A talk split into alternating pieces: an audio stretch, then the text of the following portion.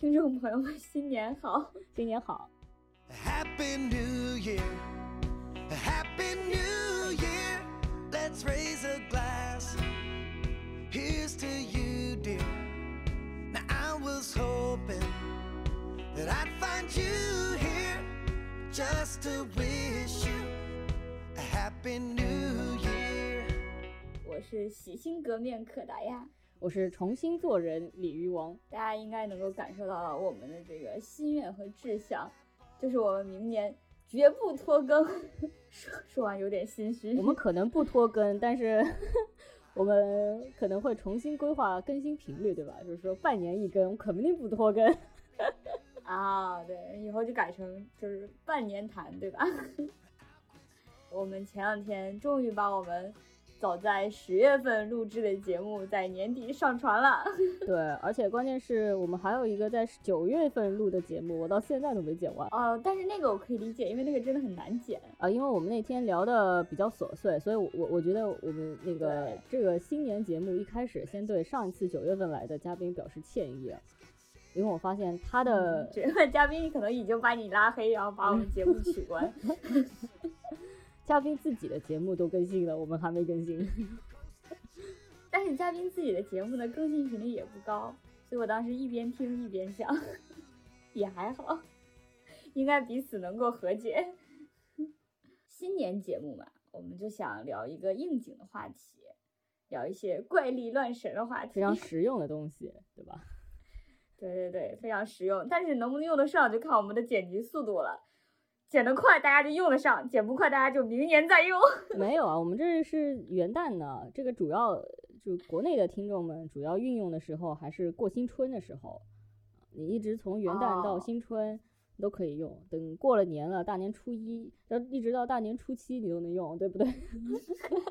好的，行。这期节目内容仅供娱乐，请勿轻信。对对对，请勿轻信。我们就想跟跟大家讲一下，就是大家新春啊、元旦啊，就最喜欢搞一些封建迷信活动。那我先说一下我这边了解的吧，就是我现在在日本嘛，然后日本这边他们有一个习俗叫做，应该是初谚，就是日语词是哈兹莫代，写出来那个谚就是就是造诣的那个繁体字，造纸，知道吗？的那个繁体字。然后，哦，我觉得大家听到这儿可能已经懵了。然后，我理解的啊，就是新年参拜，它就有点像抢头香，就是日本人很喜欢在零点刚过的时候，去附近的或者比较知名的那种神社啊或者佛寺啊去参拜。我觉得卡零点这个行为就很像抢头香了，你觉得呢？首先我要问一下，大家嗯去的是神社还是寺嗯庙？就是一个是佛教，一个是神教，那大家就是都可以，并不并不 care 吗？我感觉它只要有一个，它只要是个宗教场所，你就可以去。我是这么理解的、啊。那教堂里可没有抢头香这么说啊。那是，但是教堂是不是零点之后也有什么活动啊？好像我我们不太嗯看到日本的教堂，一般都看到是神神嗯社或者是寺庙，对吧？嗯？像大家比较就肯定都知道的浅草寺啊，那肯定就是相当之热闹的嘛。哎，你其实你知道浅草寺旁边其实还有个浅草神社吗？和他们就离得非常之近。就我们一般在影视作品里大家比较熟的，就会出现那种观光片《东京八分钟》里面的，就有个雷门那个大灯笼的，那个是浅草寺。但它在它后面非常近的一个地方是浅草神社，那个规模要小一点，但是那个其实就他们说就是呃历史也很早，然后那个好像可能历史还更早一些，然后它的那个你去那边求个什么御守之类的也是很灵的，所以我觉得你到那儿之后，你就可以就就把两个地方都走了，嗯。日本哪些哪些呃神社和寺庙比较灵验，很重要这件事。这个我还没，这个我们再单开一期吧。等我再做做功课。初一这个事情啊，这事情非常好笑，就是它其实也是就是每年会聚集很多人嘛，他没有我们看他们可能没有我们抢头香那么激烈，因为我们的抢头香就头香只有一柱嘛，对不对？就是你要在第一个时间把它把它插在那个香炉里，但是初一呢，就是可能他就觉得零点之后那个时间去就比较好，但你不一定要争做第一个冲进那个 神社或神社或者寺庙里的人，你知道吧？嗯然后所以大家只不过会在跨年那个阶段去，然后这两年因为疫情的原因，其实就是去年，像去年最严重的时候，然后浅草就改成了线上参拜。然后今年，然后因为现在就是日本的疫情控制的相当之好，就是好到日本自己也不懂自己是怎么控制住的，众说纷纭，你知道吗？啊，然后所以说呢，今年应该就会，应该会大家就会正常的去参拜了，因为像今年的目前到目今距今为止的几个大型的活动，比如说圣诞节，比如说万圣节，其实都已经有点要恢复往常样态的样子了。嗯、所以说今年应该也是会很多人，我个人觉得嗯日本的神社都还挺挺灵的。挺灵的是吗？嗯我觉得啊，就比如说京都不是那个非常著名的福建道和大社，对吧？嗯嗯道和神不是管那个粮食的嘛？他们供奉的那个是挺有名的那个狐狸嘛。其实我一直觉得好像狐狸类的东西都挺挺灵验的，都很灵。对。然后我自己去过一次，呃，有还有一次是别人给我带了一个小狐狸的玉手，然后我嗯这两次就是带了小狐狸回来以后呢，都桃花暴增。啊，就是你，你就这个这个桃花不是指指那方面的关系啊，它可以有各种，就比如说贵人运啊，这些都算是桃花。啊，然后呃，反正就是这两次吧，都有非常大的一个工作上的案子，或者是赚比较多钱，所以呢，呃，我就觉得好像这个狐狸挺灵验的。不过我听说是像是玉手啊或者什么这一类东西，也跟我们拜菩萨是一样的，你一年以后要还回去，还是要还愿之类的，对对吧？要还的。我那天才知道，玉手这个东西它是要，就是你你在比如说你在浅草寺请了一个玉手，你要给他把那个玉手那个实体还回去。就是我理解的还愿是，就他没有一个物质维系，应该是没有的吧？就是你去那边烧香，要你怎样过了一段时间或者愿望实现之后，它也不限定一年，就是你要回去再去再去烧一炷香，然后再去感谢一下什么之类的。但是这个玉手它就是一年的，它就就是它就它就保你这一年，你然后你要把那个实体还回去，然后你再去购置一个新的，我觉得这个还挺神奇的。我深刻的感嗯觉到，就是这种运气吧，大概持续一年就没有了。嗯，是吗？是的吗是的啊哎，那我有一个问题啊，像玉手这种东西代购的话还会灵吗？哎，我觉得是有灵的，因为我我第一次拿到那个小狐狸，我我其实都就是因为那个非常可爱嘛，它又做成那个狐狸的样子，嗯。然后那个是我朋友去嗯。日本旅行的时候给我带回来的，我也没有问嗯。他要说，呃，帮我带一个，就是他他带了很多个回来分给嗯。朋友们，然后就是那一次我觉得好像这嗯。个东西挺灵的，但过了一年以后呢，啊，呃，你就觉得没有什么，你可以，你可以给我寄过来，我替你还回去，然后我再给你改一个新的。可以可以，好，现在我现既然话都说到这儿了，如果想要有朋友想要代购的话，请联系。对 对对，然后大家我大家跟你说，这是狐狸神真的很很妙，狐狸神很灵验哦。哦，哎，你知道京都那边就是日本这边，你知道什么都可以，就什么都可以求嘛，然后什么什么各种保佑各种项目，就是我觉得这个特别体现，就是就跟日本人的需求是一样的，日本人的需求非常的细，你有时候甚至觉得他创造了很多本来不存在的需求。然后我觉得日本的神社也是这样的，他的那个每个人就是术业有专攻，有各种垂直领域的神社。然后秃头我上面就听到说京都那边还有个，对对对，就是那个 说保洁什么，就是保洁还在那边搞了一个什么东西。但是我觉得这个是有道理的，就求神拜佛，你的需求必须啊要给细，要非常细。哦，嗯，我们之前不是很久之前我们不是说过吗？就是你要这个愿望许的不细，就容易被菩萨钻空子。对，就是这个事情是我有一次也是看一个 YouTuber，他叫流氓，嗯他就是说，呃，他去求姻缘，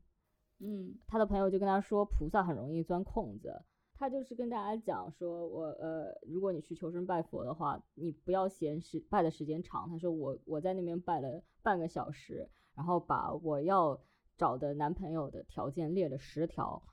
然后每一条都非常细致的就跟菩萨讲要什么样什么样。最后他就真的找到一个满足这十个条件的男朋友。哇，对，就是所以说你要相信这个首先你要相信世界上的人口基数基数，其次你要相信菩萨的大数据检索能力。没有，我觉得这个事情就，呃，我觉得也可以理解。你就说菩萨相当于一个 HR 吧，他那个地方有 有很多很多人，对不对菩？萨面前有一个系统，对然后有个筛选筛选条件，然后你可以把这些，对吧？对你你你越细，他越知道给你什么。你要是不细，那他也不知道嗯该、该给你什么，对吧？就是每天那么多人求神拜佛，菩萨也很忙的。其实我一直不太知道具体应该怎么样拜，其实我也我也不不太，我我要做些什么，我也不太知道，但是、嗯呃，现在不是经常有一个说法是，你要去求神拜佛的时候，你你你要跟菩萨讲，我叫某某某，家住哪里，身份证号码是多少？啊，是吗？有这个身份证号码都要报的吗？是就是你人那么多嘛，菩萨哪里知道你是谁，对不对？你上来就说啊，菩萨保佑我什么什么，菩萨想你谁呀、菩萨这个 菩萨这个系统还是跟公安联网是吗？哎，其实想想也有道理啊，不是说公安联网啊，就是嗯你想，就是以前我们看那个古装剧里面，或者嗯是呃那种话本嗯小说里面，求神拜佛的时候，不是都会说啊，也会说小女子家住哪哪哪哪儿，是什么什么人士，对吧啊？然后在这个地方求菩嗯萨保佑什么什么什么什么，嗯，对不对？我觉得有、哦也有道理啊，哦，你你那个是跟菩萨说的，，对。哦，我有时候觉得他是跟观众说的，就是就是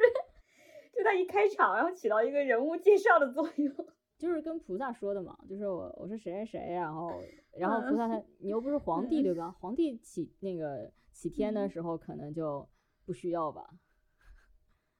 就就这么一个好啊，然后呃，反正我我是听说这个，所以大家下次 求神拜佛的时候，情愿时间多一点啊，反正也不急对吧？可能就是烟熏的你会嗯流泪、啊。我们今天录的时候是二零二二零二一年的最后一天了，所以应该说是今年啊。今年我去普陀山求神拜佛的时候，那个庙里的香实在是太旺了。普陀山是这样子，因为香客实在是太多了，所以呢，限你每人只能点三支香。可是总有一些人手里握着那么一大把粗香，哦，熏的是真的是难受。所以我大概拜到后面的那个地藏菩萨的时候，就一直在流泪，真的就是熏到 泪流不止。啊也有可能是看到嗯地藏菩萨的那一瞬间，非常的啊感动，于是泪流不止。这个话你跟菩萨说就可以了，不用跟我们听众说。就是大家皈依佛教或者是皈依道教的时候，不是有一个皈依证吗？你知道吗？嗯就嗯你皈依之后我会会给你那个寺庙会给你一个皈依证，然后有那个皈依证，嗯你去一些，比如说你有佛教的皈依证，你去佛教的那个寺庙就可以不用买门票，啊，嗯。然后我之前碰到一个人，他说他有道教的皈依证，他有说，呃，比起佛教来，他免费的地方比较少一点。但是一个人肯定不能同时拥有道教和佛教那当然是不可以的。你你你如果想要这样子免费的话，你考个旅游证，考个导 导游证游证都。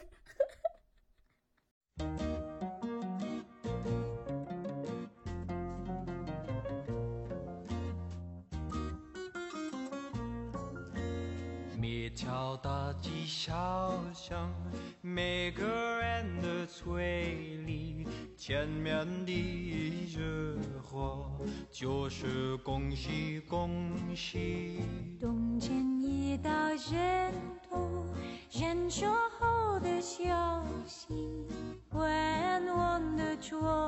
风若要吹醒大地来，恭喜恭喜恭喜恭喜恭喜恭喜你。如果我一般进去到一个这种宗教场所比较陌生的这种情况，然后一个是文化上的陌生啊，就那个地方进去之后，它对我来说文化上是有点陌生的。然后我就看一下，我就会看一下周周遭，就是谁看起来是特别的娴熟，然后我就会模仿他的动作。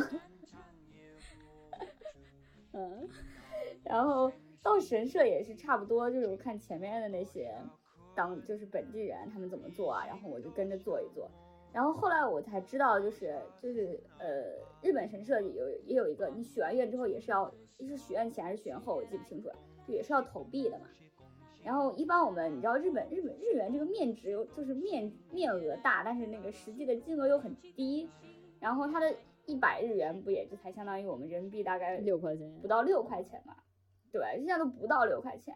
然后我们当时就觉得，哎，到了那边之后，而且你你如果当时你，尤其是你当时在一个游客状态，你出门你就觉得我花个六块钱怎么了？然后你就不就往里丢了一个一百元，对不对？这就很正常嘛，因为一百也是基本上大家手中最最常见到的硬币，就是十块、十元和一百。然后后来才知道，其实你丢那个五元的日元的那个硬币是最好的，因为哎，这就是全谐音梗这个东西啊，真的是全世界人民都一样，就是五元它的日文日文发音是。goen 就是和缘分的发音，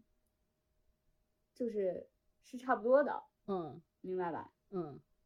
所以说它就是其实就是取了这个彩头，所以你反而你你丢个你丢个一百，不如你当时手里有个五元，就是怒省九十九九十五，就对九十五，对对对，然后你就。你就所以说，大家如果去玩的话，可以如果看到那个五元那个，就可以留一留，然后到神社里去集中丢一丢，对，很有用，很有用的信息啊！我们 我们的节目难得有这样有 用的信息。是的，是的，我觉得浅草寺求签特别灵，我是真的抽到过凶的，就是在二零二零年那一年，我是抽到过凶的，就是叫也不对，就是一个，它它分的挺细的，是吧？中级、小级、大级、小胸、中胸、大胸、大胸，嗯，然后 反正，呃，我本来以为这种它是那种半，主要是娱乐性质的，它是不会有胸的。我以为就是一般之前我抽的话，干嘛放个凶在那边，对不对？对，但是但是或或者大家来一次什么之类的，但是自己抽到了才发现它确实是有的。然后我还帮别人抽过，就是我想着别人的，就是我我到那边就想。呃，我是来帮谁谁谁抽的，然后他现在可能有的问题是什么什么什么什么什么，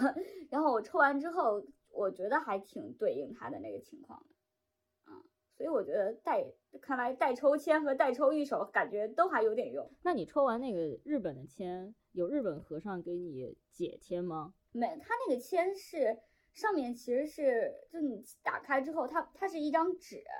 一张大概那种 A 五大小的那种纸。然后上面就写着抬头就是什么什么大，就是你那个吉凶，然后底下就是一个那个五言律诗，因为他用的一个是古日语嘛，就我们中国人读起来毫无压力，嗯，就它就是一首一首诗，然后然后上面你就你如果不太清楚的话，你翻过来，你就特别像它它特别像一个语文教科书。那这本书写在旁边，然后旁边是现在的日语来对那个诗进行讲解。你翻过来背面就是英文讲解，就是怎么着你都能看懂，对吧？你自己在九年义务教育语文语文那个古文学过的那个诗，你大概就能读个七七八八。然后你再翻过来之后，嗯，你你再看看那个用你的大家四级英语，大概那个意思你就能够明白了。嗯，因为它其实也就涉及的，因为它不管再怎么讲，它其实涉及的就是那几项嘛，就是。健康，然后安人身安全啊，身体，然后什么婚姻啊、情感呀、家庭啊，就这一类，事业，就其实大家最关心的也就还是这几项啊。我觉得真的是，反正我个人体验，就是人年纪越大越迷信，也不能说越迷信吧，就是你知道有些事情它不是你自己努力所能控制的之后，嗯，然后你就会在上面寻找一些寄托。就是我之前我发现我小时候就再再年轻一点的时候，比如朋友遇到什么困境，尤其是那种就情感上的之后也就还好，尤其是那种什么工作上的或者说其他方面的，就一开始呢我还给大家嗯想方法，然后提建议，然后后来我有时候这两年我有时候听大家跟我讲了半天之后，我也说不出什么，我就说要不你去拜拜吧。但是其实的确，你拜一拜，至少从心理上你可能也好受一点，对不对？然后我还在我还在北京的时候，然后我们有一个朋友，然后他就是就就是由他带领着我们一群人，包括小星星在内，就是只要大家有换工作的需求，我们就去那个什刹海边上有一个火神庙，就去那边拜。灵吗？只要有人换工作或者怎样，我感觉这个东西可能在北京的传媒圈比较灵，因为后来我为什么呢？因为我后来发现，就是后来我我我像我们就是那种散户去拜拜嘛，然后后来有一次我跟一个同事就是聊，他有一天就那个同事他是很信这个这一方面的东西的，比如说他还会求还会去请人在家给他做一个什么类似于求桃花的那种法阵。也不叫法阵吧，就是，就总而言之就是调一调你家的风水啊，你在哪个哪个什么西南角还是哪个角摆一个什么什么东西啊，就他会他会做这种，我我完全没有到这种程度。然后有一天他说他那天下午不上班，然后就说请假去干嘛，然后说他们一群朋友包场了火神庙，就就是包场了我们经常去的那个庙，给他们做法事。然后我马上给我那个朋友发信息，我说你知道吗？还能这么玩的？因为之前我们都是就是起个大早，然后那地方离那地方就是离我住的地方还挺远的。你知道传媒工作者都在朝阳嘛？那个地方在在应该是在在西城了吧？应该是。然后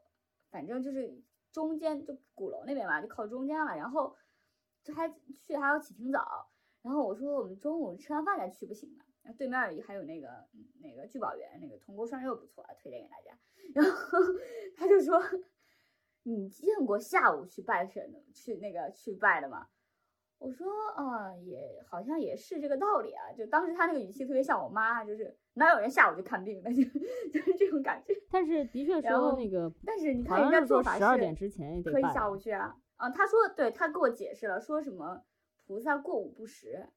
然后他说，就是上午就就是怎么说，上午窗口接待，然后下午处理需求，听起来也很合理啊，对吧？对对对，听起来很有。你你你你你拜了菩萨，我后来还得还得花时间给你处理这事儿呢，对吧？但是我那个前同事跟我说完之后，我就觉得就是菩萨就是上午接接你们这些散户，然后下午就去你知道就是嗯接点大户。还有我待过的就是说文殊院求学业很灵，但是我。我也不知道，我也没有什么感觉。反正每次我们当时就是四六级的时候，就会去那边拜一拜。但是文因为文殊院那边，就成都文殊院旁边也非常好吃，所以说对面的甜水面也很好吃，附近的小点心也很好吃，然后在那边喝喝茶也特别的舒服，所以我们没事儿也总爱往那边去一去。据说啊，我一直有一个未完全未完成的夙愿，就是说听说文殊院的斋饭特别的好吃。哎，我一直想知道斋饭要怎么去吃啊？就是你总不能进你进门怎么才能？我去了好几次，但是我就连那个入口都没有摸到。不是都有卖的吗？很不得那个没有啊，没有吗？好多好多都有卖啊，就是好多那个寺庙就是旁边你就可以买什么素面呐什么之类的。呃，不是啊，是那个文殊院院里供应的。啊，那你可能是要报名上个早课之类的吧？反正我去的时候，我不知道，可能因为我们去的也比较晚，然后每次就有一次，好像我好像看到了他们类似于就是很像食堂的地方，然后去的时候人家已经开始收拾了。啊，对，那个寺庙里的这个斋饭都非常早，大概早上十点十点钟左右吃吃午饭了吧？啊，因为人家那五五六点起来，然后就上早课了，特别早了。但是你刚刚说那个媒体圈特别灵，其实应该说媒体圈，然后影视行业，呃，做生意的就就是迷信集中地，迷信集中的几个圈子，对对，所以呢就，嗯，比如说那个少爷他少爷他以前是做编剧的嘛，然后他现在呢在上那个紫微斗数的课，然后那个课里面呢，呃，一半的人是编剧。之前不知道大家有没有看过一个帖子，啊，就是说，呃，做编剧的朋友在写一个人物之前，会先给他设定生辰八字，写不下去的时候就给他算一卦，看看他会发生什么事儿。我觉得这个很合理啊，你不觉得？很合理，很合理。然后我就我就跟少爷说这个事儿嘛，然后少爷说，呃，他的那个师兄师姐就说这个是早之前他们就在玩的了。就就可见编剧圈一直都在算八字，算紫微斗数。啊，哦，做说起来就是确实，我前两天有一个朋友，他去面试一个公司，然后因为他面试那个级别还比较高嘛，然后那个公司其实也也不太大，就有点那种夫妻店、家族企业的感觉。然后聊着聊着聊最后聊的都挺好的，然后那个老板跟他要了一下他的生辰八字，然后说我们要拿回去算一算，说我们我们现在所有的高管都忘我们，啊、呃，这怎么说呢？这事儿我也干过，怎么这太？但是这个，但是你你也这么直接吗？我没有，我没有那么直接，就是吗就是那个我以嗯前招下属的时候，就他们那个 CV 上面嗯有时候会有一些人写那个生日，就出生年月日，嗯，那当然不会写时间了，对啊吧？时间不会写。那我嗯如果看到了呢，我就会大概呢看一看星盘，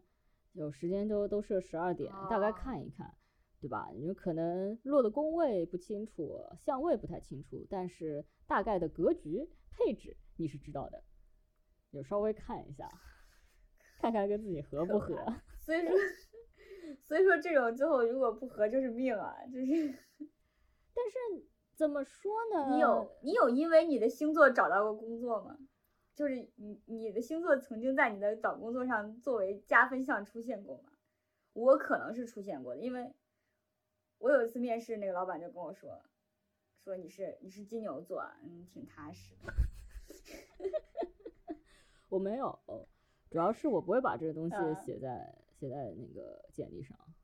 不是啊，就是，但就像你刚才说的呀，就是你作为一个招人的人，你在意这个东西，你不需要他写明啊，哦，我不看到了你就会意识到啊。我不会，就是他如果他也没有他如果不写的话，我也不会他看见了他就知道了呀。不是我的生日，他看到了他就知道了呀。就是我也没有跟他写我是金牛座，他在面试的时候他看了我的简历，然后他自己这样说了一句。我的意思是说，我不会在简历上写我生日，所以人家也不知道我到底是什么星座。可是简历不是一般都会写吗？我不写，从来不写。啊，我跟你说，生辰八字不要随便给人家。生辰八字到底到哪个点才算生辰八字啊？我一直没有搞清楚。但我觉得一般正常情况下，就是你简历上写一个出生年和月还是比较常见。年和月到这个是可以的，程度没有什么大概是看一下你到底是几嗯岁之类的。但我一般这个都不会写，对啊因为我觉得这个这个这个没有什么用。就我应聘的东西，它也没有说限制什么，呃，啊年龄你你的应聘，对对对，就是我们大部分人的应聘都还是要填一个表，或者就或者也是大家投简历的时候，这个还是很常规的嘛。你那个属于不常规的，啊，行，呃所以所以回到刚才八字到什么？八字到到时辰，到时辰，就是你几点到几点，但时辰就是我要两个小时一个时辰嘛。那个，对对对，我要我要给它换算成时辰那个程度是吗？对，我觉得现在惯例乱神越来越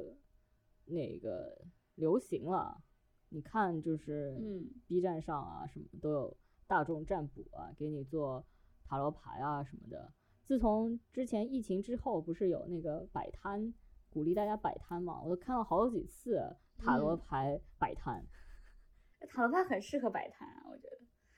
对啊，然后也有也有看看星盘的，呃，啊，倒是不太见到有人做呃，比如说紫微斗数，或者是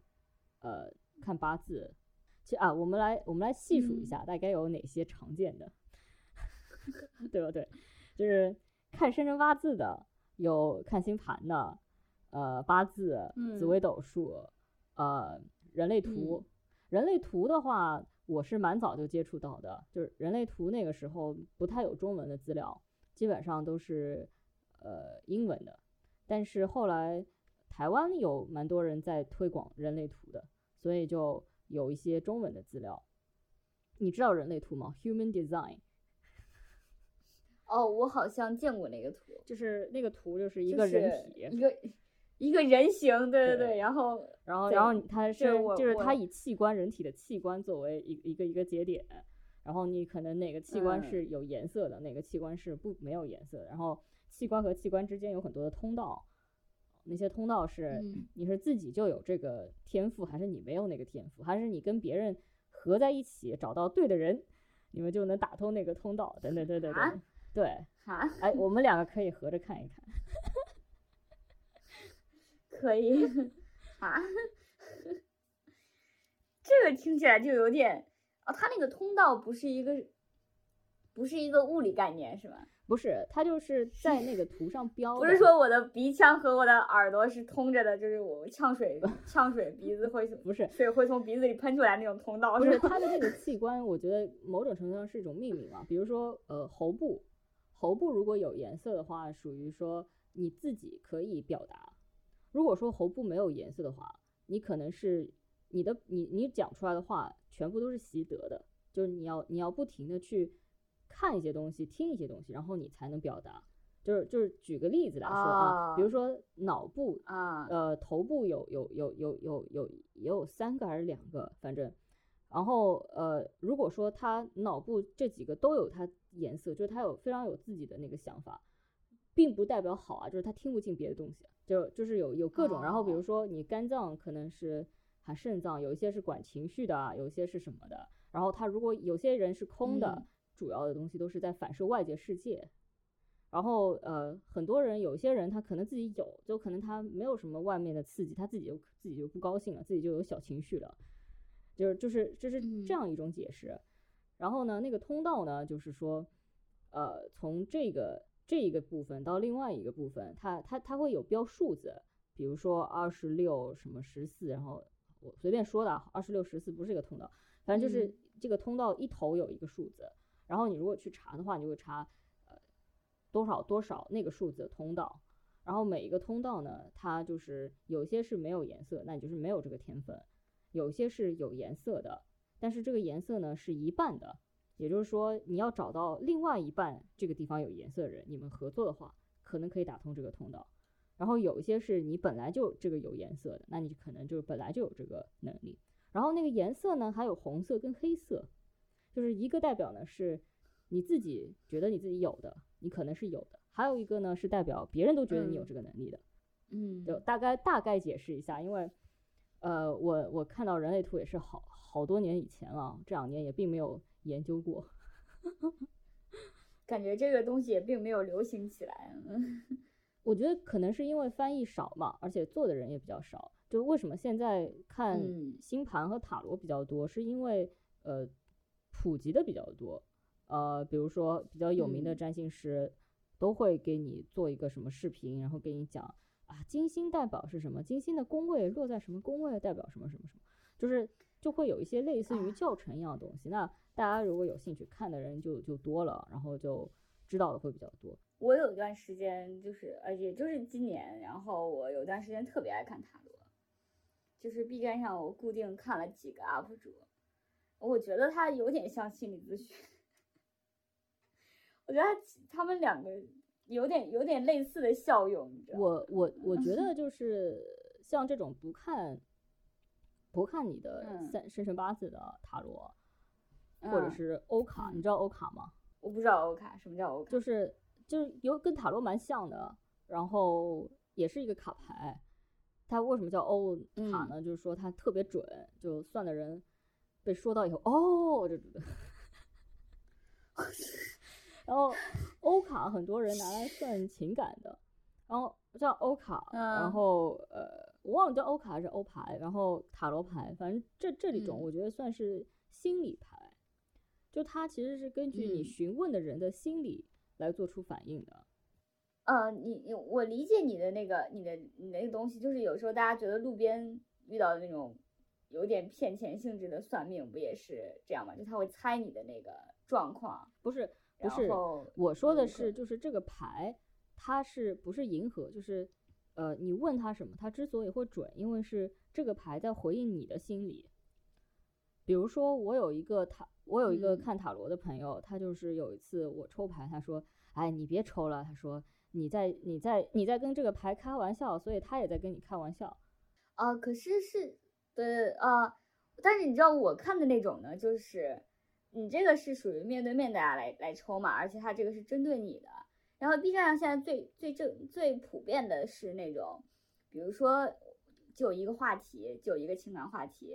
类似于我跟他要不要复合啊，我跟他要不要继续啊，他是不是也喜欢我呀、就这种大家比较常见的话题。然后他会分出三四组牌，然后你选其中一组。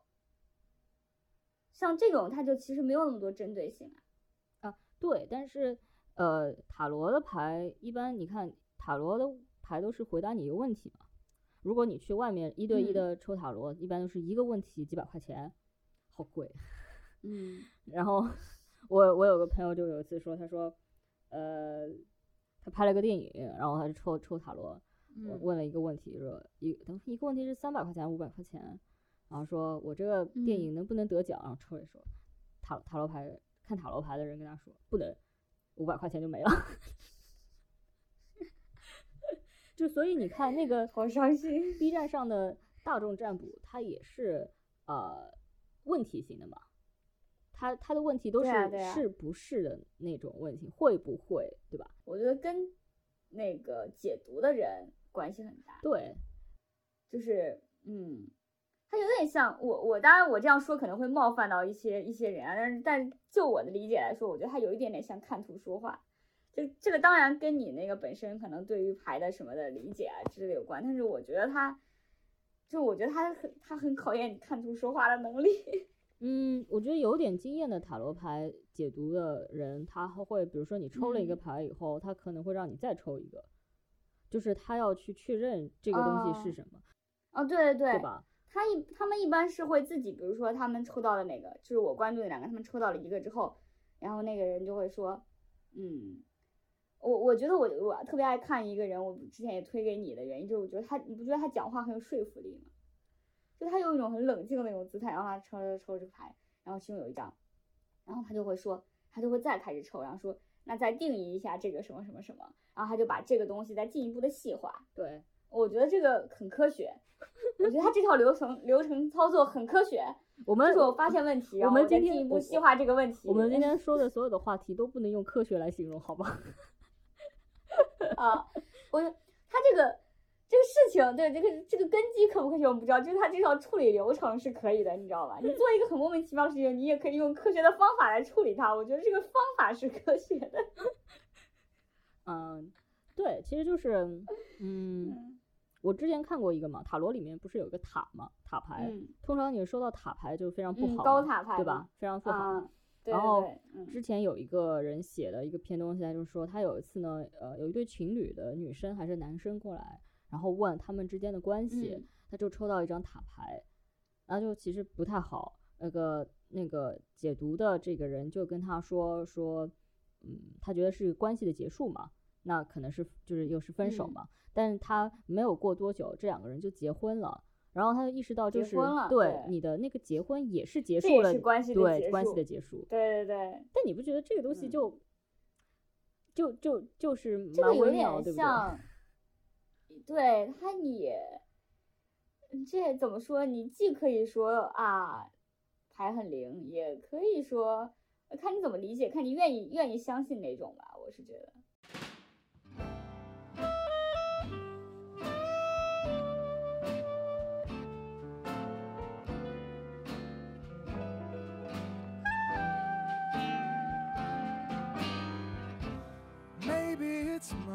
much too early in the game. Oh, but I thought I'd ask you just the same.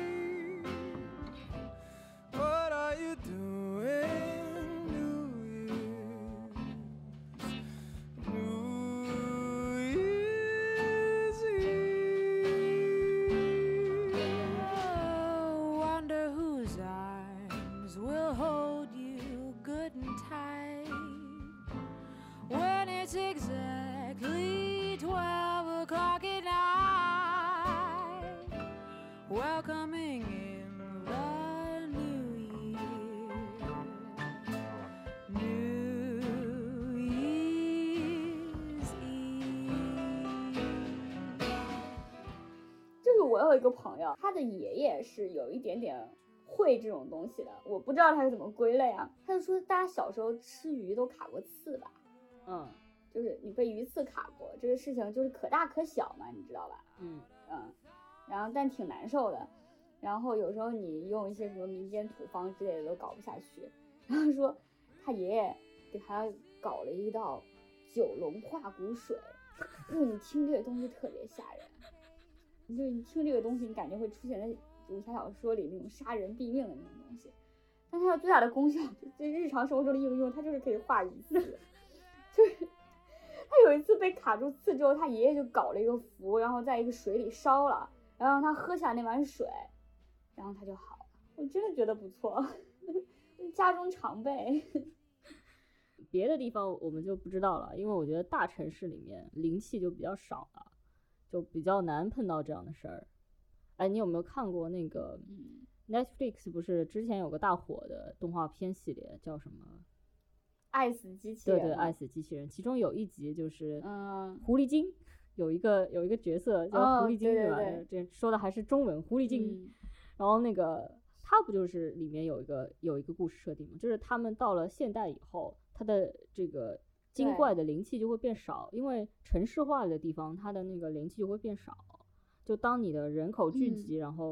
呃科技发展以后，就不太像之前那样具有灵气。所以我觉得大城市里面可能碰到的不太多。大城市你可能就是去那些寺嗯庙会比较灵一点。我但我觉得寺庙应啊该不管大城市还是小地方，都有比较灵的地方。这真的就是前两天我在我朋友家，我们一起吃完饭聊天，他就正好说到了那一集，然后就感慨了一下，感觉现在很多的神话都已经就是死掉了嘛，啊，然后当时喝了点酒，我现在已经完全忘记他是怎么，记不清他当时具体说了什么了。我觉得 有机会我们可以再聊一下。然后你刚刚说到就是现在大城市灵气特别少，然后大家只基本上只聚集在寺庙里，然后我就想到了，就这个很像就是城市的那种变得越来越功能化，就是大家会，就是你要所有的东西都是一个用途或者功能性很明确的一个东西，就它失去了很多那种暧昧模糊的那种地带，我觉得，那既然都是过新年嘛大家我们还是总结一下，嗯，呃，对，哪些地方可以去拜一拜一下，大城市的哪些庙可以去拜一拜。我个人觉得普陀山还是蛮灵的，普而且普陀山的呃那个神佛特别多嘛，最大的那个菩萨是南海观音嘛，啊，我觉得非常能够理嗯。解啊，就是南海观音一开始肯定是掌管平安啊，呃，毕竟是沿海的嘛，肯定是出海的时候一定要嗯。拜一拜观音娘娘，然后出海保平安。这个南海观音，我觉得某种程度上应该跟妈祖差不多，啊、嗯。妈祖保佑。说到妈祖，还是妈祖也蛮灵的，福建两广地区的人民啊应该有感受你。看，大家就是只要活在不确定性中，你就会很容易信这个。像什么我们影，不是我们，这影视行业不也是如此吗？就是你活在政策的海浪里。呃，之前有一个有一个网上有个事情啊，我看了一个帖子，也非常有趣，嗯就说，嗯，是沿海，我不忘记是福建还是什么地方的人，两个人打官司，就嗯。是一个渔民说另外一个渔民欠他钱不还，但是当时他也没有留下啊。借条，呃，法官也很难判，但是就是感觉就是他欠了他嗯。钱，但是那个欠了钱的人就说啊。我没有欠他钱，啊，反正也没有借条，你也你也找不到就是这个证据。后来法官呢就跟这个借钱的人就问他说，你跟保佑你出海的菩萨发誓，你没有欠他钱，然后这个人就把钱还了。信仰的力量，信仰的力量们信仰的力量。啊，对，那个说什么鸡鸣寺求姻缘很灵，就是去过鸡鸣寺的人都是这样形容的。就是如果说呢，你跟情侣，就是跟你的情侣一起过去呢，拜完以后呢，回来必分手。有一个人有一种说法呢，说只要菩萨觉得你们俩不适合，所以就会让你们分手。哦还有一种说法呢，是你这个跟你们俩都在一起了，你们还去求姻缘，那就各自再给你们分配吧。那现在让你们分手啊？就是你们去的时候一对儿，但是在菩萨眼里你们都是独立的个体，他觉得你可以找到更好的人。如果要去鸡鸣寺求姻缘，就单身的去啊。然后对，你觉不觉得这个就跟高塔牌的解读很像？就是你可以有很多种解释方法。其实钻空子也是一种另一种解读方式嘛，对不对？呃，怎么说？你在你在第三层，菩萨在第五层。那菩萨可比你高了一百八十层了，大概就是九重天了都，对不啊对？对，你在第三层，菩萨在一百八十层，然后菩萨对给你分配了一个更好的结果。对，然后我刚刚说那个呃普陀山嘛，普陀山，呃，我就是我就去过一次，今年去拜了一拜。然后呢，我这个人也不嗯。怎么贪心，我也真的是熏的都是眼泪流下来，所以呢，我就呃，我许的愿非常的简单，但但是呃，就你也没啥空子好钻，因为它都是空子，就 就就我们给菩萨一个开放式命题，哎，我觉得这也是一个思路啊，各位朋友们，就是如果说就是就是你你到那种不是有那种餐厅，老板娘给你招给你这给你排一桌的那种，对，就是这也是个思路，各位朋友们，就是嗯。如果说你嗯不是那种特别知道自己要什么，然后你的呃要嗯。求没有办法真的特别细的时候，你就往大的方向许愿，我觉得也有用。嗯。就是首先啊，对，呃，你像皇帝许愿，肯定就是许什么国泰民安、风调雨顺，国泰民安，对不？对？对，就是国泰民安、嗯风调雨顺，对你小老百姓来说肯定也是好的。就你你你过去嗯许个愿，什么国运昌盛啊，而且你最好是许就是所有的国家国运都昌盛，这样那个国际贸易才会往嗯就是频繁，你赚的钱才会多。不瞒你们说，就是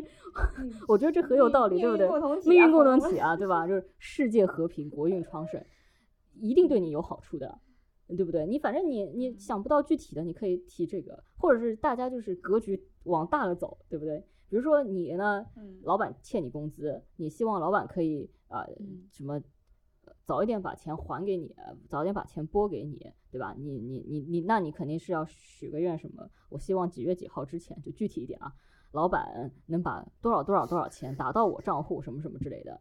但是你也可以往大的许啊，我的打到我的哪个卡上？我的银行卡号是 但你也可以往大的许啊，比如说你希望就是那个劳动者的权益更加 能够得到保护，对吧？就是劳劳动哦法可以进一步的修改，就是劳动法的执行可以更加的强烈、快速，对吧？对，对不对吧？就是就是你可以你可以往大了许嘛。肯定对你有好哦处的呀。那我觉得大家就是想想好啊，就是我们大格局的来一些，然后颗粒度小的来一些，然后你穿着来嘛，对吧？好，我们嗯聊的差不多了，呃总结总结总结总结总结总结我我们也有什么可总结的啊？我们今 年也挺不容易的，嗯，呃，做了十七嗯期节目，如果不算这一期的话，还搞了个抽奖呢。啊，哎，真的是，你这态度特别像我写日报的时候，就屁大点的事儿都要往上编。挺不容易的，我看有一些老的那个播客号，也就那么十几期啊，婷哥比我们还厉害呢。好好好，我那天做了一个采访，就是我跟你讲采访那个女艺人，后来我们俩相谈甚欢，特别开心。嗯，然后我问到到后期了，然后我问他，我说我开始抛那种常规问题了，我说你觉得你今年最大的成就是什么？问完之后说，他就 说最大的成就，我觉得我人生到现在没有什么很大的成就。当然了，这个他真的是客气了，他的成就非常高。然后他反问我说：“那我问你，你有什么成就？”我说：“我错了，我以后不会再问这种问题，我现在就把它拿掉。你应该跟他说，我最大的成就是搞了一个播客，啊、那个那个听众粘度还不错，你然后把我们的播客推给他好吗？这样我们说不定就有了娱乐圈里的资源。哎呀，真的是，” 哎呀，哎呀，哎呀，好下次下次。所以大家如果呃过个新年有什么新年的计划，对吧？虽然新年计划通常都是难以实现的，所以我从来不写新年计划。啊，但今年我我我觉得新年呃，我我觉得就是有个计划吧，至少把那个你想看的那个小说我写完吧。对我最近新写了一个小说，哎给可达鸭看了个头，可达鸭就上头了。对，李王已经给我看了好几个小说的开头了，我觉得这个他一定要写完。呃，然后呃，大家新年的计划想做还是可以做一下，然后想许愿还是可以去一些呃宗宗教场所，对吧？嗯然后我明天可能会去，哦，按道理来说，我应该就应该就是明天应该去浅草那边还一下玉手，那到时候就也祝我们的所有嘉宾，然后所有听众，嗯，新年顺顺利利。啊，大家想要御守的话，写信给他啊。好，那就这样，这样祝大家新年快乐，祝大家新年快乐。拜拜。Happy New Year